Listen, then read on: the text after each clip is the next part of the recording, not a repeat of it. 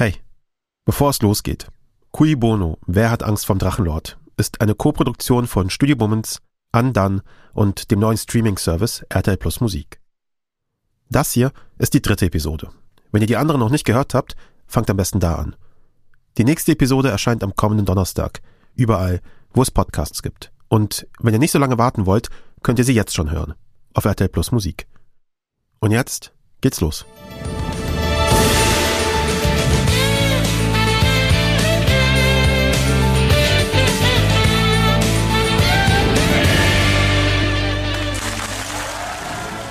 Es ist der 9. April 2000, also vor gut 22 Jahren.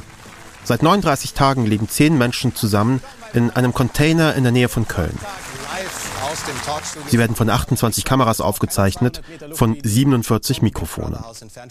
Big Brother heißt die Sendung und läuft jeden Abend im Fernsehen. Ausgestrahlt zur besten Sendezeit auf RTL 2. Heute Abend ist Judgment Day.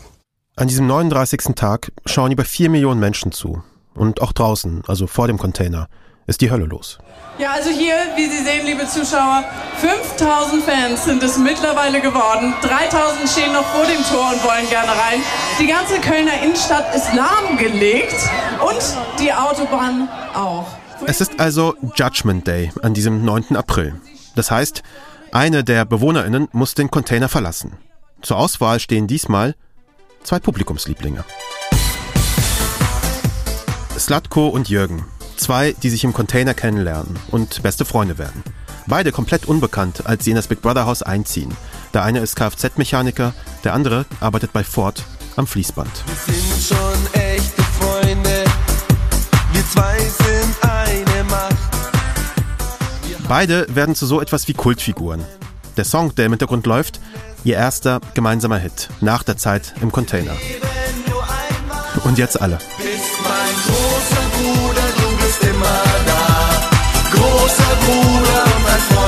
Leben. Großer Bruder, du bist immer da. Großer Bruder kann dir alles geben. Okay. Jedenfalls, zu diesem Zeitpunkt, 39 Tage nach Einzug, sind Slatko und Jürgen bereits Superstars. Hier vom Häuschen sind alle völlig außer dem Häuschen. Und ich könnte vor Aufregung schreien, aber keine Angst, liebe Zuschauer, diesen Gefallen tue ich Ihnen nicht. ja, Millionen Menschen warten jetzt in diesem Moment auf das Ergebnis, halten die Luft an. Insofern. Über 10.000 Fans pilgern zum Container, um bei der Entscheidungsshow dabei zu sein. Im Hintergrund schreien Leute auch Manu raus. Wir hören später, was es damit auf sich hat. Meine Damen und Herren, Sie haben eine Woche lang entschieden. Und hier ist das Ergebnis, Herr Wember. Wie sieht's aus? Herr Wember ist der Mann im Studio für die Zahlen. wird Slatko sein. Sluddy mit 58,48 Prozent, Jürgen mit 41,52 Prozent. Somit bleibt Jürgen. Slatko muss also das Haus verlassen. Doch die Trauer darüber hält nicht lange an. Denn draußen, vor dem Container, wird er empfangen wie ein König.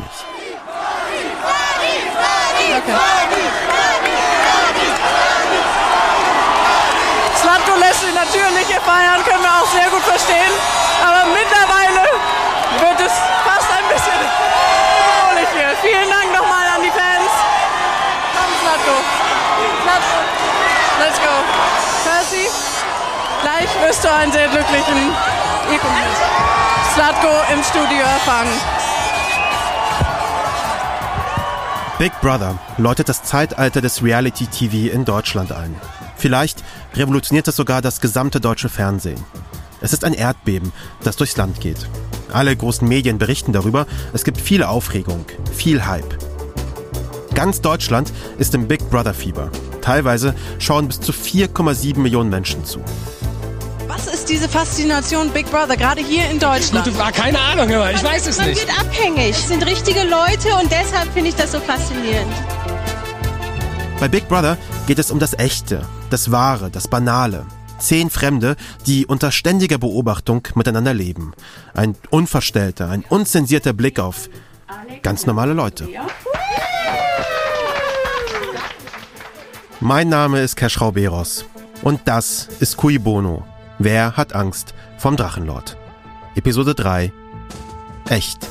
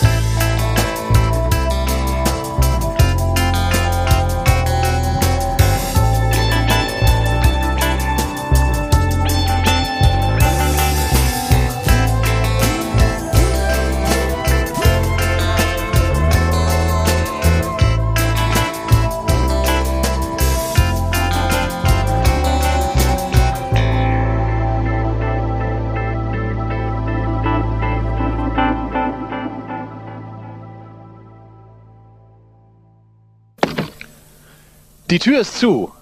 Big Brother hat angefangen. Am 28. Februar 2000 ziehen zehn Unbekannte in das Big Brother Haus ein. Keine A, B, C oder Z Promis, sondern einfach irgendwelche Leute aus Deutschland. Normale Menschen. Neben Slatko und Jürgen ist da zum Beispiel der damals arbeitslose Zimmermann John, der mal Hausbesetzer war. Leckeres Brot backen, Gemüse selber anbauen, mache ich doch sowieso. Oder der Informatikstudent Thomas, der mit viel äh, Einsatz versucht, das Klischee eines Informatikstudenten zu unterwandern. Erotik ist ganz, ganz, ganz wichtig für mich. Ist ganz notwendig, macht unheimlich viel Spaß, erregt die Fantasie. Habe ich eine ganze Menge von, von Fantasie und äh, ohne wäre das Leben ganz schön trist und langweilig.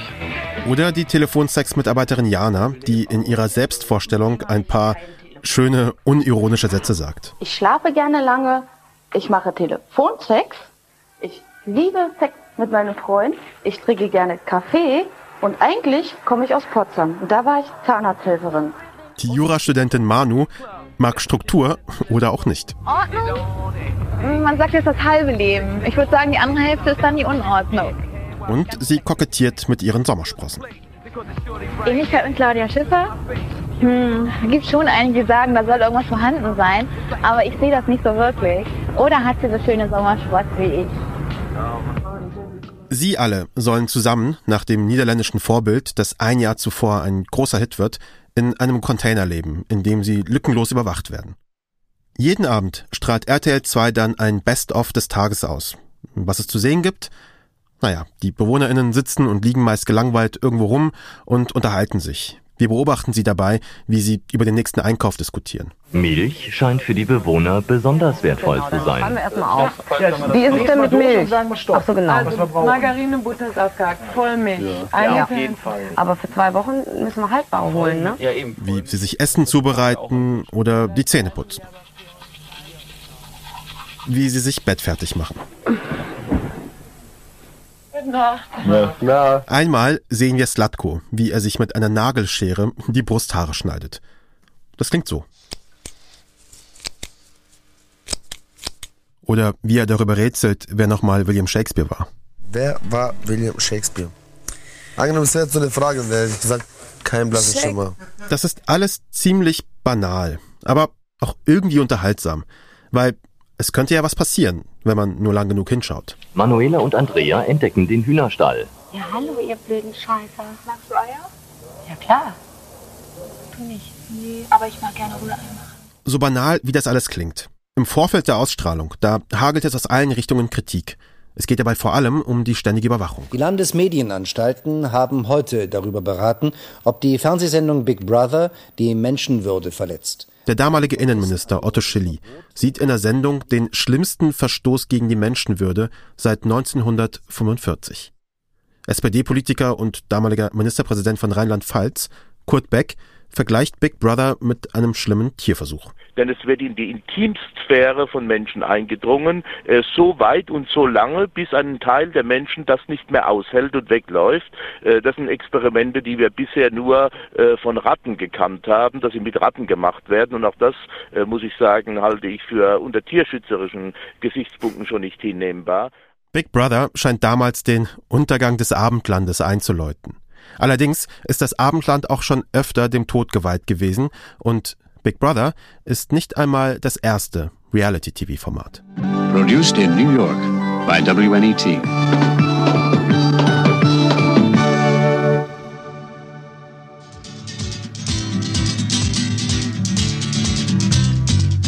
Es ist 1973. Amerika steckt mitten im Vietnamkrieg. Nixon ist Präsident und Watergate nur wenige Monate entfernt. Der Sender PBS strahlt die wohl erste Reality-Show im amerikanischen Fernsehen aus. An American Family nennt sich die zwölfteilige Serie. In deren Zentrum steht die Loud-Familie, das Ehepaar Bill und Pat Loud, sowie ihre fünf Kinder Lance, Kevin, Delilah, Grant und Michelle. Eigentlich wollen die FilmemacherInnen eine Serie über eine bürgerliche Familie machen, die halt ein bürgerliches Leben führt. Erzählt von einer sonoren Stimme, die an eine Tierdoku von David Attenborough erinnert. Menschen in freier Wildbahn. This is the setting for our series. This is the home of the William C. Loud family. The Louds are neither average nor typical. No family is. They are not the American family. They are simply an American family. Doch wir würden nicht über An American Family sprechen, wenn es nicht ganz anders gekommen wäre. Denn am Ende beobachten wir in den zwölf Episoden nicht nur den typischen amerikanischen Alltag einer bürgerlichen Familie, wie sie sich die Zähne putzen und sich bettfertig machen, sondern wir werden ZeugInnen einer Trennung. This New Year's will be unlike any other that has been celebrated at 35 Wooddale Lane. For the first time, the family will not be spending it together. Pat Loud and her husband Bill separated four months ago, after 20 years of marriage. So beginnt die Serie. Damit, dass die Familie Neujahr getrennt verbringt, nach 20 Jahren Ehe. Diese erste Szene, sie fällt gewissermaßen aus der Zeit, weil sie vorwegnimmt, was wir in der Serie erst in der neunten Episode sehen werden. Den Moment, in dem Ehefrau Pat vor laufenden Kameras die Scheidung einreicht. Bill kommt an einem Abend nach Hause von einer Geschäftsreise. Er begrüßt seinen Sohn, umarmt seine Tochter. Big dude, how are you? Hi, Dad. Seine Frau wartet schon im Wohnzimmer mit einer Zigarette in der Hand, die Füße hochgelegt auf den Tisch. Und während Bill seine, wie er sagt, 45 Dollar Krawatte entfernt, konfrontiert ihn Pat. Es gebe ja ein Problem. Und er soll bloß nicht so tun, als wüsste er nicht, wovon sie redet. Und dann kommt der Moment, der in die amerikanische Fernsehgeschichte eingeht. Uh, uh.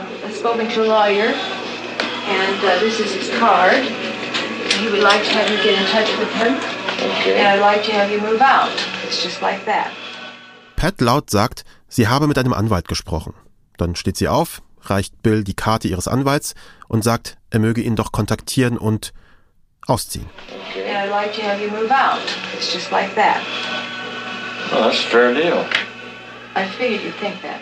Sie tauschen sich noch kurz aus. Er sagt, das sei ganz schön kurzsichtig. Sie meint nur, er möge sich doch gleich morgen früh bei dem Anwalt melden. Er werde in seinem Büro sein. Oh, and I'd like to have you get in touch with him tomorrow morning. He'll be in his office tomorrow morning. Well, I'm glad you didn't pick the most expensive one then. Really? Yeah, I, I tried to be a little Yeah. medium priced in this thing. Das alles passiert auf eine seltsam zivile Art und Weise. Fast schon nebensächlich. Kein großes Wortgefecht, keine dramatische Musik, kein Geschrei. Es ist einfach vorbei. An American Family wird zu einem großen Erfolg. Stellenweise schauen über 10 Millionen Menschen zu. Die Louds werden berühmt auf eine Art, die damals komplett neu gewesen ist. Sie lassen sich filmen und die ZuschauerInnen blicken wie durch so ein Schlüsselloch in ihr Leben. Sie sind ganz nah dran, erleben sogar eine Scheidung. Und die Louds, die spielen sich selbst. Als solche haben sie plötzlich Fans, Leute, die Autogramme von ihnen wollen. Und sie werden in Talkshows eingeladen, in denen sonst die Beatles auftreten. Wie hier bei Dick Cavett. Let me introduce the uh, rest of the Louds from that side. Um, Lance, you, you know, and uh, next is Michelle, who is 15, Kevin, who is 20 years old now. Mit An American Family entsteht ein neues Genre, Reality TV. Und eine Serie, die eine andere Serie entscheidend inspiriert. This is the true story. True story. Seven strangers picked to live in a loft. And have the lodge taped to find out what happens. What? When people stop being polite. Could you get the phone? And start getting real. The real world.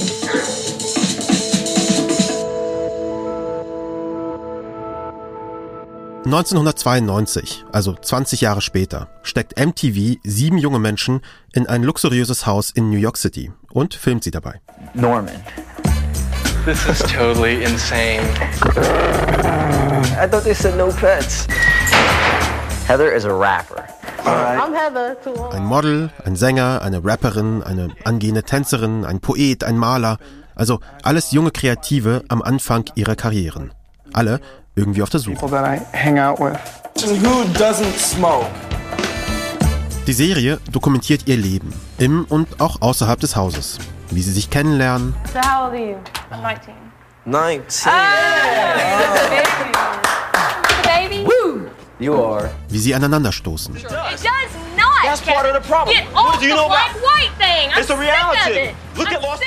Und zusammen demonstrieren gehen. It was really nice to to be a part of a really emotional day.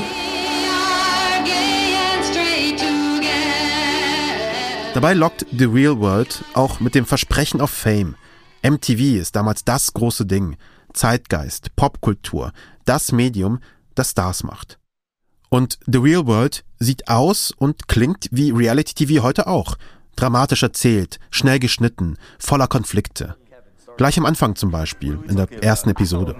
Yourself. I'm so glad I like all y'all so far. Alle sitzen zusammen am Tisch und lernen sich kennen. I moved here and I went to NYU and I went to film school. Und plötzlich geht der Beeper der schwarzen Rapperin Heather los.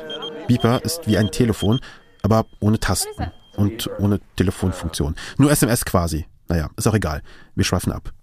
Jedenfalls, Beeper, schwarze Frau, da reagiert die weiße Südstaatlerin Julie mit einer rassistischen Bemerkung. Do you sell drugs? Why do you have a beamer?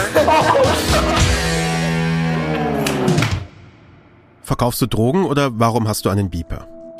Die Fronten werden also sofort gesetzt. Und diese eine Bemerkung kennzeichnet den zentralen Konflikt dieser ersten Staffel, die von den Produzentinnen durch das Casting schon vorprogrammiert wird. Story Producing nennt sich das. Also, vorlaute Südstaatlerin, schwarze Rapperin, Konflikt auf Bestellung. I don't consider myself racist in any way. I don't even know how it ended up like that. The Real World ist wie ein Experiment, ein Haus, sieben Fremde, unter ständiger Beobachtung der Kameras. Und die Show wird zu einer der am längsten laufenden Reality-Serien aller Zeiten. Es gibt inzwischen schon über 30 Staffeln. The Real World gilt als die Show, die das Genre Reality TV modernisiert und in die Popkultur bringt. Und damit eben auch eine Show inspiriert, die wir schon kennen.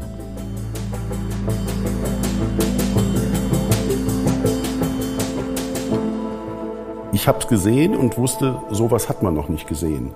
Das ist Rainer Laux. Auf seinem Grabstein wird wohl stehen, dass er Big Brother nach Deutschland gebracht hat. Hat ein Freund ihm mal gesagt. Uns will er das aber so nicht sagen. Lieber so. Mein Name ist Rainer Laux. Ähm, Ich habe unter anderem die erste Big Brother Staffel produzieren dürfen, auch die zweite, noch ein paar andere danach. Wir treffen Laux in seinem Kölner Büro bei Endemol Shine. Er produziert heute immer noch Reality-Formate, Promi Big Brother zum Beispiel.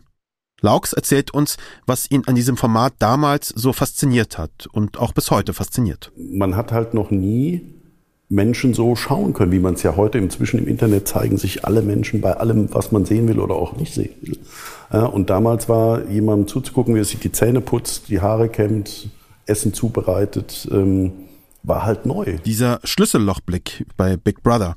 Er offenbart zwar nur einen Blick in einen Container, also in ein Fernsehstudio letztendlich, aber Es ist eine inszenierte Welt, aber in der inszenierten Welt ist alles echt. echten Menschen bei echten Gefühlen zuschauen. Im Frühjahr 2000 gibt es im deutschen Fernsehen nichts, was die Leute spannender finden. Und die echten, normalen Menschen werden zu Stars. Was uns wieder zu Slatko führt.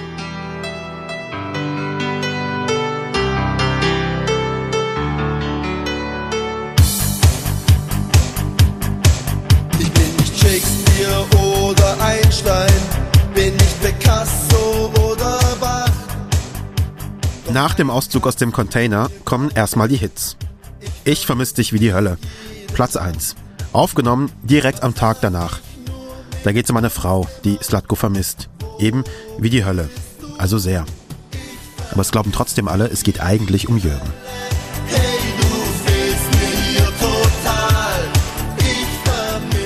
Dann nimmt er mit seinem ehemaligen Big Brother Mitbewohner Jürgen einen Song auf, den wir am Anfang schon gehört haben.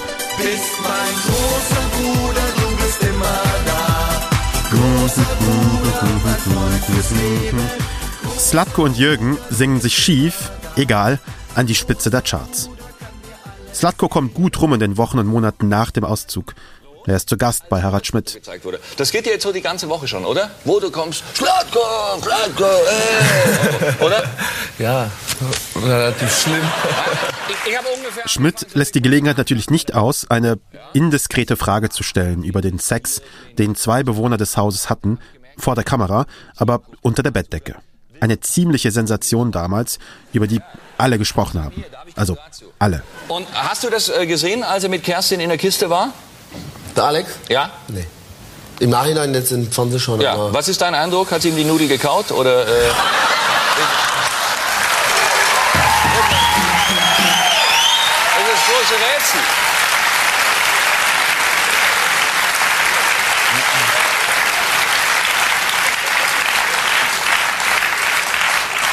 Ich denke mal, da gab es nicht viel zum Kauen, oder?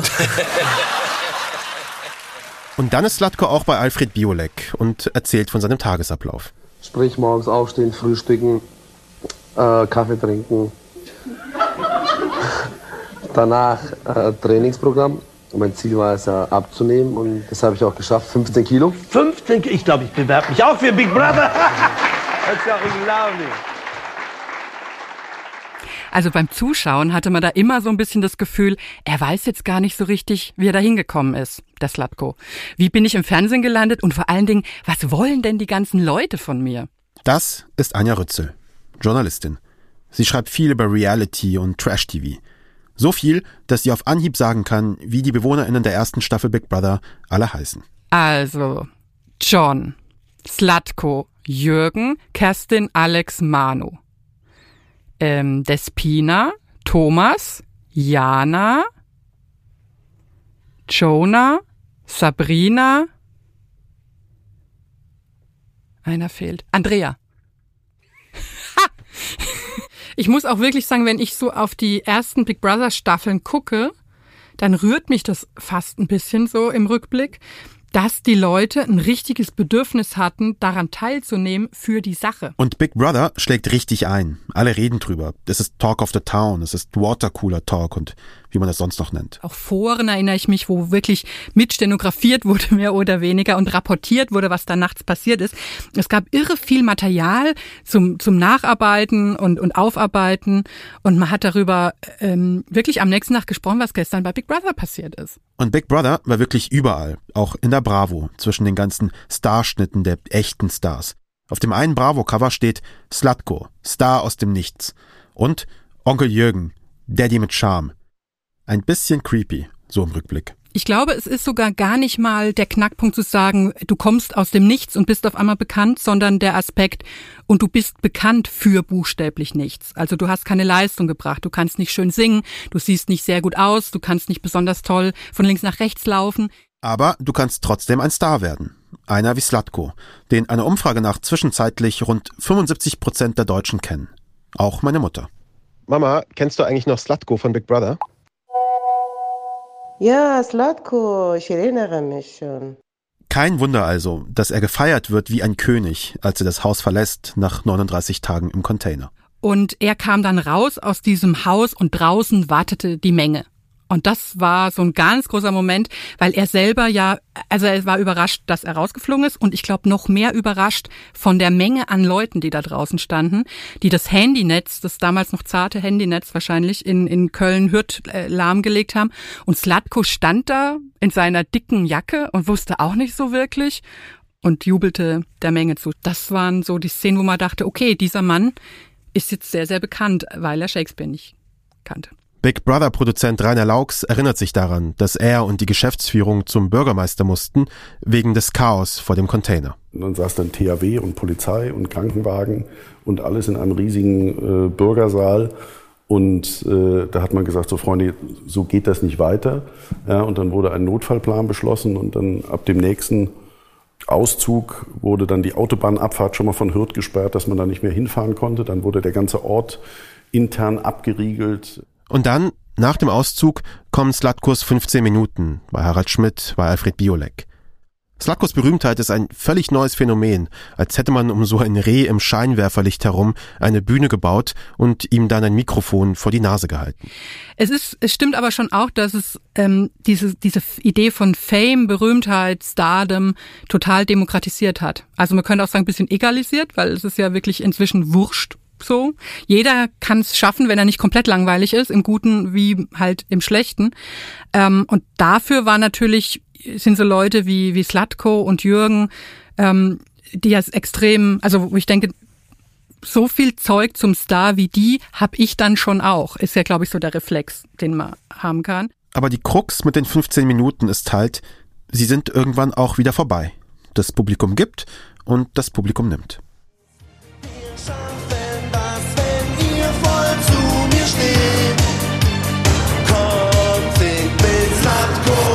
Ja, und dann hat Slatko am Vorentscheid für den Eurovision Song Contest teilgenommen und einer für alle gesungen.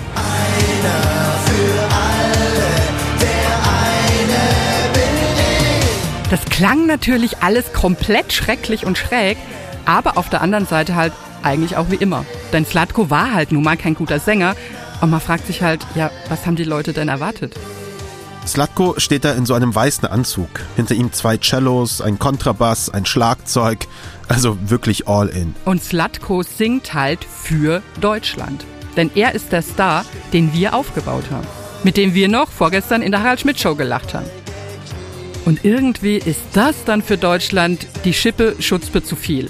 Dass der sich da jetzt auch noch hinstellt und singt. Denn wir haben keine Angst. Wir schaffen Die Reaktion der ZuschauerInnen im Saal ist totales Entsetzen. Hier bin ich.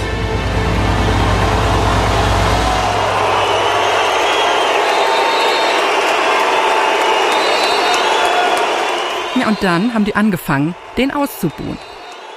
Das war richtig heftig.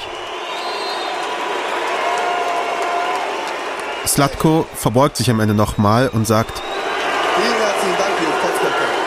Vielen herzlichen Dank, ihr Fotzköpfe. Mit dieser Verbeugung und diesen goldenen Worten endete genau hier Slatkos Karriere.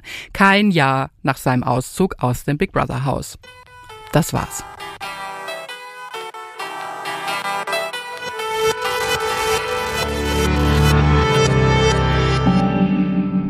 Zuschauen. Das ist so ein Wort, das eher Passivität impliziert. Also etwas passiert und der Zuschauer, ja, schaut zu. Greift nicht ein, mischt nicht mit, lässt die Dinge eben geschehen. Zurückgelehnt vom Sofa aus. Aber Zuschauen hat im Reality-TV eine ziemliche Evolution durchgemacht. Aus einer passiven Beschäftigung wird eine interaktive. Wenn Sie der Meinung sind, Jürgen soll das Haus verlassen, dann wählen Sie die 090 50 50 2. Nämlich ich entscheide nicht nur, mag ich den oder mag ich den nicht und tröte das vielleicht auch in die Welt, sondern es hat spürbare Konsequenzen für den, wenn ich anrufe. Dann kann ich den belohnen oder vor allen Dingen, was ja noch schöner ist, bestrafen. Und das ist ein ziemlich entscheidender Punkt. Bei Big Brother in dieser ersten Staffel rufen die ZuschauerInnen nicht für die Person an, die bleiben soll, sondern für die, die gehen muss. Ihr Anruf ist eine Strafe. Big Brother Produzent Rainer Laux wieder. Es war, es war, das, es war das alte Rom ein bisschen, ne? in, in, in neu. Ja, ja, genau. Man hat, man hat gejubelt und geschrien, wenn sein Fan drin, äh, sein Liebling drin blieb und äh, genauso gejubelt oder äh, gepfiffen, wenn der andere rauskam. Ja. Daumen hoch, Daumen runter, wie im alten Rom. Aber auch das war bei Big Brother einigen ZuschauerInnen wohl nicht genug. Sie erheben sich vom Sofa. Das war also ich glaube, das war neu, dass man so sagt, da wird was aufgezeichnet und ich, ich fahre da jetzt hin und störe. Und es wird nicht irgendwie rausgeschnitten, sondern es wird dann auf einmal Teil des Ganzen. Da könnte ich mich jetzt nicht erinnern, dass ich das vorher schon mal. Rainer Laux erinnert sich daran, was die ZuschauerInnen alles bereit waren zu tun, um den BewohnerInnen nahe zu sein. Die Leute sind teilweise wirklich mit Megafonen gekommen und haben äh, rübergerufen. Da sind ja auch Men da sind Menschen mit dem Fallschirm abgesprungen ja, und äh, wollten im Haus landen und und und was da was da alles passiert ist drumherum ist und Menschen wollten sich äh, unten durchgraben ja, äh, von von auf der anderen Seite vom Gelände. Äh, unglaubliche Dinge sind da passiert. Die ZuschauerInnen fühlen sich also geradezu ermächtigt in das Spiel einzugreifen. Seien wir ehrlich, wir alle schauen Reality TV. Ich auch. Und die ganze Geschichte um Slatko, sein Aufstieg, sein äh, ja, schiefer Fall, irgendwie auch witzig. Trash TV nennen wir das manchmal auch. So halb liebevoll und halb selbstgeißelnd. Denn ob Reality oder Trash, am Ende ist es Guilty Pleasure. Also wir genießen das schon, sonst würden wir das ja nicht schauen, aber wir fühlen uns auch ein klein wenig schuldig dabei. Also wir können davon ausgehen, dass die Zuschauer und Zuschauerinnen mehr Pleasure als Guilt erleben, wenn sie Reality-TV schauen. Das ist Dorothea Adler, wissenschaftliche Mitarbeiterin. Sie forscht am Lehrstuhl für Medienpsychologie an der Julius-Maximilians-Universität in Würzburg zum Thema Reality TV. Wir dürfen nicht vergessen, dass wir Menschen soziale Tiere sind und da liefern diese Formate so ein entsprechend reizvolles Futter. Es geht so um Macht- oder Dominanzgehabe, um Liebschaften, Sexualität oder Lästereien. Also es werden wohl unsere basalsten menschlichen Bedürfnisse angesprochen und dann auch befriedigt. Alles Reize, die von Reality-TV-Formaten wie Big Brother oder Dschungelcamp ziemlich zielsicher angesprochen werden. Deswegen schalten wir ein und bleiben auch dran. Dann schauen wir da irgendwie wie, wie durch so ein Schlüsselloch äh, Menschen dabei zu, wie sie übereinander lästern, streiten oder vielleicht sogar handgreiflich werden. Und manchmal sehen wir dann sogar zwei Leuten dabei zu, wie sie etwas sehr Privates tun. Das kann dann auch den Klatsch und Tratsch anheizen, so nach dem Motto, sag mal, hast du gesehen, was die Kerstin mit Alex angestellt hat? Was ist dein Eindruck? Hat sie ihm die Nudel gekaut oder... Äh und wir bauen zu diesen Menschen, die wir so privat, so voyeuristisch beobachten, in ihren intimsten Momenten erleben. Wir bauen Beziehungen zu ihnen auf, obwohl wir sie gar nicht persönlich kennen. Neben unsere normalen Beziehungen zu Freundinnen und Familie. Parasoziale Beziehungen nennt man das in der Wissenschaft, also Nebenbeziehungen. Und die können wie im normalen Leben auch positiv oder negativ, stark oder schwach ausfallen. Und hinter dem Bildschirm, so quasi in einem sicheren Setting, können wir dann ordentlich ablästern und die Handlungen der Person auch auf dem Bildschirm verurteilen. Das kann zu so einer Art auch sozialen Abwärtsvergleich führen. Sozialer Abwärtsvergleich. Was zynisch klingt, ist es auch. Und manche von uns empfinden dann vielleicht auch so ein lustvolles Gefühl der Überlegenheit, wenn wir uns mit diesen Reality-Protagonisten vergleichen ähm, weil wir sie als niveauloser bewerten als uns selbst beispielsweise, vielleicht auch nicht als so klug oder nicht so schön, nicht so kultiviert. Ein lustvolles Gefühl, das häufig schambehaftet ist. Deswegen gilt die Pleasure. Niemand will sich eingestehen, dass er sich besser fühlt, wenn er Leute verspottet und verachtet, die seiner Meinung nach nicht so klug sind, nicht so schön, nicht so kultiviert. Das Schauen von Trash-TV kann auch ein Gruppenevent darstellen.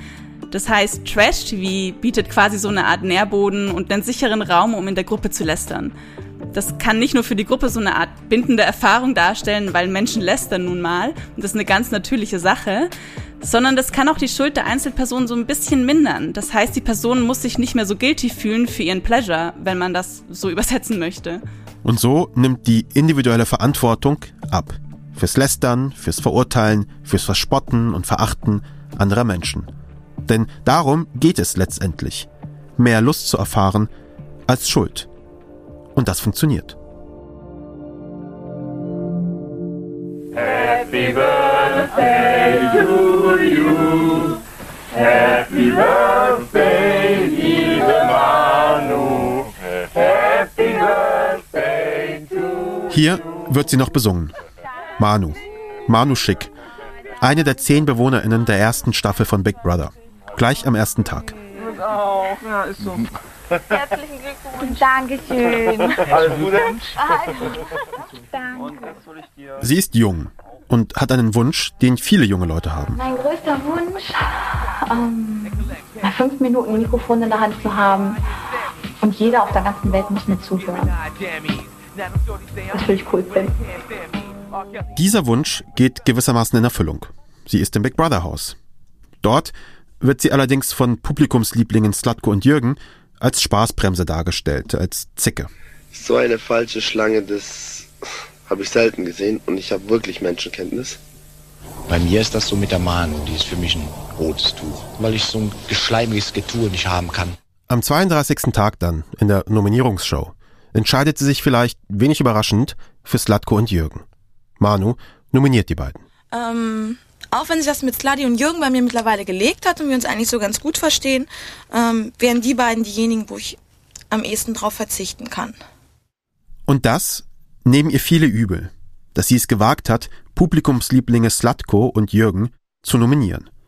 Manu wird zur Zielscheibe des Volkshasses, wie es der Publizist Roger Willemsen später in seiner Analyse nennt. Sie wird zu Manu die Schlange. Manuela macht sich Gedanken, warum sie bei den Fans nicht gut ankommt. Boah, ey, stell dir vor, ich komme hier raus und wirklich alle hassen mich. Ich bin das Arschloch der Nation. Wie schnell das ging. Ich bin Ja. gerade mal sechs Wochen hier. Sechs Wochen machst du so ein Projekt mit und bist der Arschloch der Nation. Keiner kann nicht mehr leiden. Also ich würde dann auswandern sofort. Bei Slatkos Rauswurf gehen ZuschauerInnen zum Container, stellen sich an den Zaun, halten Schilder hoch. Manu, verpiss dich. Beschimpfen sie lauthals. Manu bekommt das natürlich mit. Die knapp 10.000 Leute sind nicht überhörbar. Ich finde das so krass, weißt du das? Oh ja, ich bin immer noch drin, tut mir ja leid. Die ganze Masse schreit mal, hey Sluddy, und dann im Abwechseln die ganze Masse, ja, schreit Manu raus. Aber Manu, ich sag dir, das hat unmittelbar was mit Sladi zu tun. Ja, In der Konstellation. aber das bleibt ja, guck mal, und jetzt ist Sluddy auch noch draußen, weißt du, was ich meine? Jetzt hassen sie mich erst recht. Als Manu später dann das Haus verlassen muss, gemeinsam mit der Bewohnerin Kerstin, die sich dazu entscheidet, freiwillig mitzugehen, da weiß sie schon, was sie erwartet. Am allermeisten freue ich mich natürlich auf meinen Freund, Der ist da? meine Mami und all meine Freunde und alle Leute, die nicht Manu raus und Buh rufen. Das haben wir über 50 Tage gehabt, das wird langweilig. Und ich glaube, du bist stark genug. Wenige Minuten nach dem Auszug sind die beiden schon im Studio. Mitbewohnerin Kerstin spricht das Problem sofort an. Gestärkt. Es war einfach die ganze Zeit seit fünf Wochen oder so, dass extreme Negativrufe über den Zaun gekommen sind. Es hat angefangen mit Manu und dann hat es das Lauffeuer genommen und es ist irgendwie, ähm, ich weiß nicht, die Fans machen ziemlich viel kaputt, wenn sie von draußen die ganze Zeit Negativstimmung bringen, weil Moderator Percy Hoven hat so viel Haltung offenbar nicht erwartet, dass die beiden Frauen das Thema so offensiv ansprechen. Er versucht es mit Euphemismus. Natürlich auch ein Zeichen dafür, dass die Fans sich besonders engagieren ne, und auch mitfiebern. Und Ja, aber das, eigentlich heißt das Spiel ja kein Kontakt zur Außenwelt. Und wenn da ständig Rufe kommen und ständig irgendwie auf eine Person gerichtet total positiv Ja. und das andere total negativ. Also Percy, du musst es vorstellen, du gehst mitten in der Nacht auf die Toilette, total verschlafen und dann die Gartentür ist zu, kommst und schrei, hey Manu, du Schlampe! Ja. Aber du bist damit eingeschlafen und du bist aufgewacht mit Manu raus, Manu raus. Was Manu zu der Zeit noch nicht weiß, auch große Medien machen mit. Tages- und Wochenzeitungen. So steht in der Taz, Manu kommt aus Hamburg, Manu sitzt zurzeit im Big Brother Haus und Manu nervt. Es ist Zeit für die Initiative Manu muss weg. Und weiter, Manu mit ihrer Hier sind alle super lieb und ich bin das kleine Schulmädchen, das Jura studiert und hab ich nicht tolle Grübchentour. Ihr herumkokettieren mit den Kameras. Unerträglich. Schlimm. Und dann? Da geht doch nichts mehr. Da kann sie noch so oft nackt duschen gehen. Rausnominieren. Damit tut man allen Beteiligten einen Gefallen. Klingt aus heutiger Sicht ganz schön trollig. Später erzählt Manu in einem Interview mit dem Stern, in einem dieser Was macht eigentlich Texte, dass Slatko ihr nach dem Auszug gezeigt habe, wie ein Freund von ihm T-Shirts verkauft habe mit Manu raus Schriftzug und Einschusslöchern. Sie habe auch aus ihrer Terrassenwohnung ausziehen müssen, nachdem ein Radiosender ihre Adresse verraten hatte. Leute wären vorbeigekommen, hätten durch die Fenster geschaut, geguckt, ob sie zu Hause ist. In einem Text im Spiegel holen zwei Autoren zu einem fast schon genussvollen Rundumschlag aus. WG-Insassin Jana ist ein Totalausfall. Stand das Großmaul Alexander dumm herum wie die Billigsofas. Den Idioten gibt Slatko besser. Thomas hat ein Gesicht wie Streuselkuchen. Die Identifikation mit großspurigen Zuhältertypen oder affektierten Studentenzicken fällt schwer. Dann lungerten sie wieder herum wie Stammkunden der Bahnhofsmission. Spiegel TV nennt Slatko den neuen Messias der Peinlichkeiten. Ein sprechender Maschendrahtzaun dem Senkrechtstab des verbalen Rohrkrepierers. Dabei hatte es seine heilige Einfaltigkeit bislang nur mit Schrauben zu tun. Mit dem dummen August-Image zum Helden der Nation. Ästhetische Ausbrüche als neuer Knigge für die Kiddies. Slatko drückt Pickel.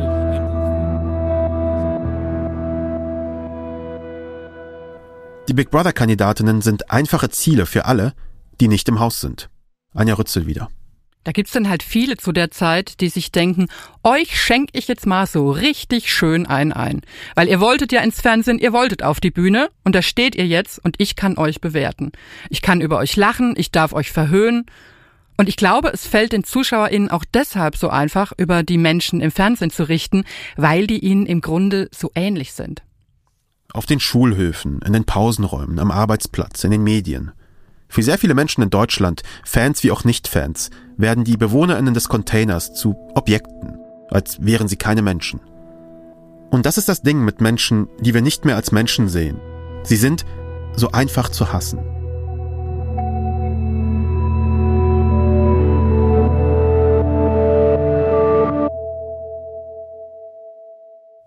In den Jahren nach Big Brother erfährt Reality TV in Deutschland einen regelrechten Boom. Die Idee der inszenierten Realität, wie Laux das nennt, wird von vielen aufgegriffen. Und Big Brother war ja nur der Anfang. Danach kam ja eine schiere Flut von Reality- und Trash-Formaten.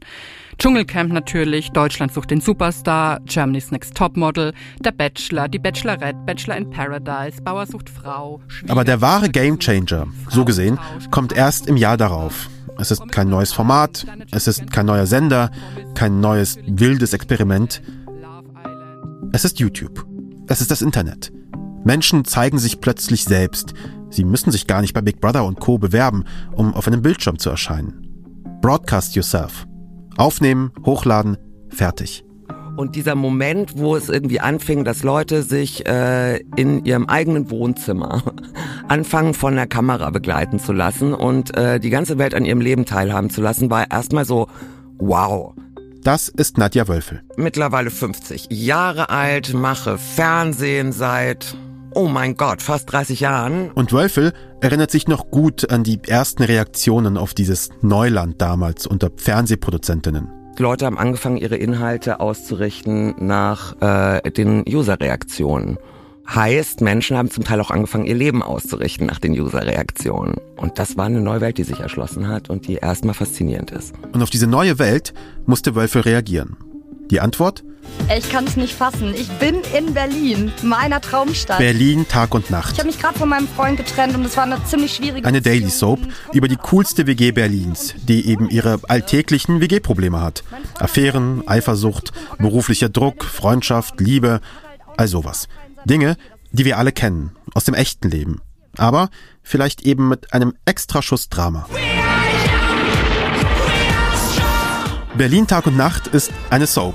Ja, aber eine sogenannte geskriptete Reality Soap.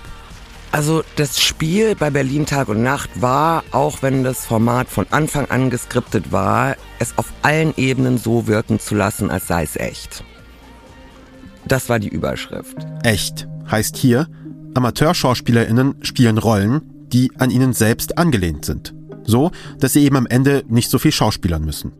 Und sie spielen diese Rollen nicht nur auf RTL 2, sondern auch außerhalb des Fernsehens, auf Social Media zum Beispiel. Diese Menschen agieren ausschließlich in ihrer Rolle mit ihren Spielnamen und der Mensch, der echte Mensch hinter der Figur findet in der Kommunikation nicht statt. Berlin Tag und Nacht verbindet also die Ästhetik eines Reality-Formats. Es sieht alles so beiläufig gefilmt, so unperfekt aus. Mit dem Drama einer gescripteten Serie. Das Beste beider Welten sozusagen. Die Grenzen verschwimmen zwar, aber die ZuschauerInnen wissen trotzdem, es ist alles nur ein Spiel. Die wollten gemeinsam dieses Spiel spielen. Und tatsächlich war jeder fünfte Facebook-Kommentar war, kommt doch mal runter, Leute, das ist doch gar nicht echt. Und dann haben die Leute weitergeschrieben. Also es war so völlig klar und ersichtlich. Ne? Die Leute haben sich reingesteigert, sie haben sich identifiziert, sie haben kommuniziert mit dem Cast. Trotzdem war zu jedem Zeitpunkt klar, das ist eine fiktionale Serie. So, die hatten aber Lust, dieses Spiel mitzuspielen. Wölfel sagt, so erging es auch den ProtagonistInnen, den SchauspielerInnen, die diesen Spagat zwischen Realität und Fiktion gut verarbeitet haben. Weil es eben dieses Team gab aus äh, Psychologen, Coaches, die denen wirkliche Abgrenzungsmechanismen beigebracht hat und ihnen immer wieder gezeigt hat, dieses bist du, dieses ist deine Rolle. Und dann gibt es klassisch, wie im Schauspiel auch, ja einfach auch Methoden, ne? abends ein Kostüm auszuziehen äh, und diese Rolle hinter sich zu lassen äh, und wieder man selber zu werden. Also ich glaube, da gibt es einfach ganz, ganz viele Methoden, mit denen man arbeitet, aber mit denen mussten wir auch arbeiten. Diese Abgrenzung sei wichtig, damit sie wissen, das da, das ist ein Spiel. So echt es geht. Aber immer noch ein Spiel. Und das hier, abends zu Hause, nach der Arbeit, nach dem Spiel, das ist echt. Ich glaube, wenn man äh, Menschen keinerlei Möglichkeit gibt, sich abzugrenzen, weil sie sie selbst sind, weil sie komplett sie selbst sind vor der Kamera, dann wird's psychologisch gefährlich.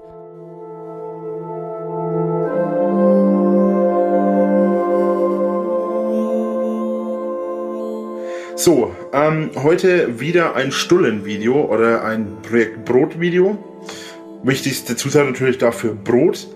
Im heutigen Fall nehme ich noch Eier dazu. Ähm, die Wurst.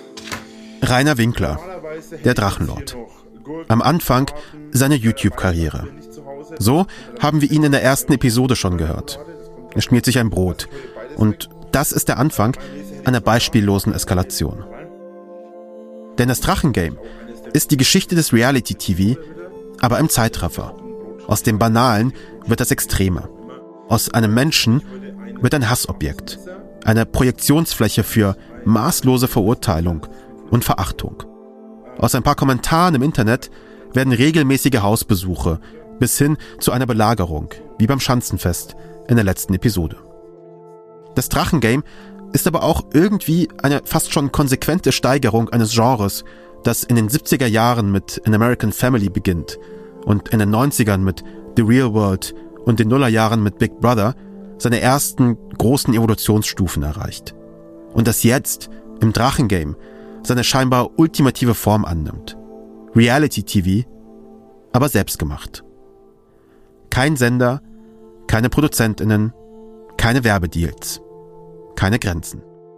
Das Drachengame ist always on, maximal interaktiv und der Protagonist wird nicht mehr ausgetauscht. Jetzt also, über 40 Jahre nach seiner ersten Inkarnation, löst Reality TV sein vielleicht wichtigstes Versprechen ein. Es wird echt. Ich habe dir nichts getan und ich habe kein anderem was getan. Du hast mir nichts getan. Du hast mir nichts getan. Du wirfst mit mir auf Bomben, Alter. Du sprühst mit Pfefferspray. Jetzt habe ich's auf Video. Dankeschön. Jetzt kriegst du eine fette Anzeige. Du dreckiger kleiner Hurensohn. Weil was anderes bist du nicht, Alter. Du Hurensohn. Komm doch her. Trau dich. Komm zu mir. Nächstes Mal bei Cui Bono. Wer hat Angst vorm Drachenlord?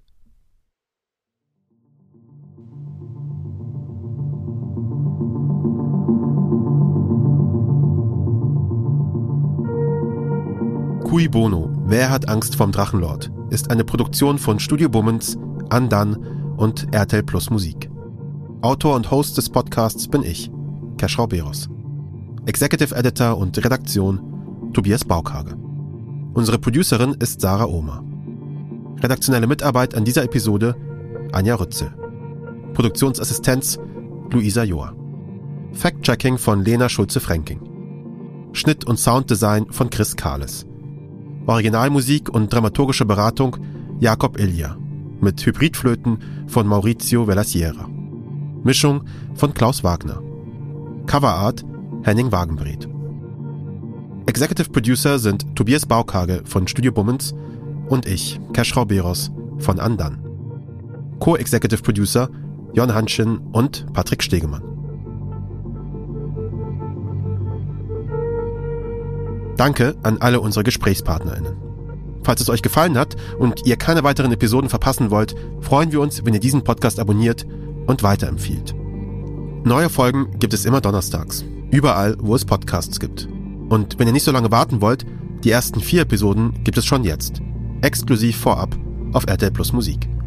Vielen Dank fürs Zuhören und bis zum nächsten Mal.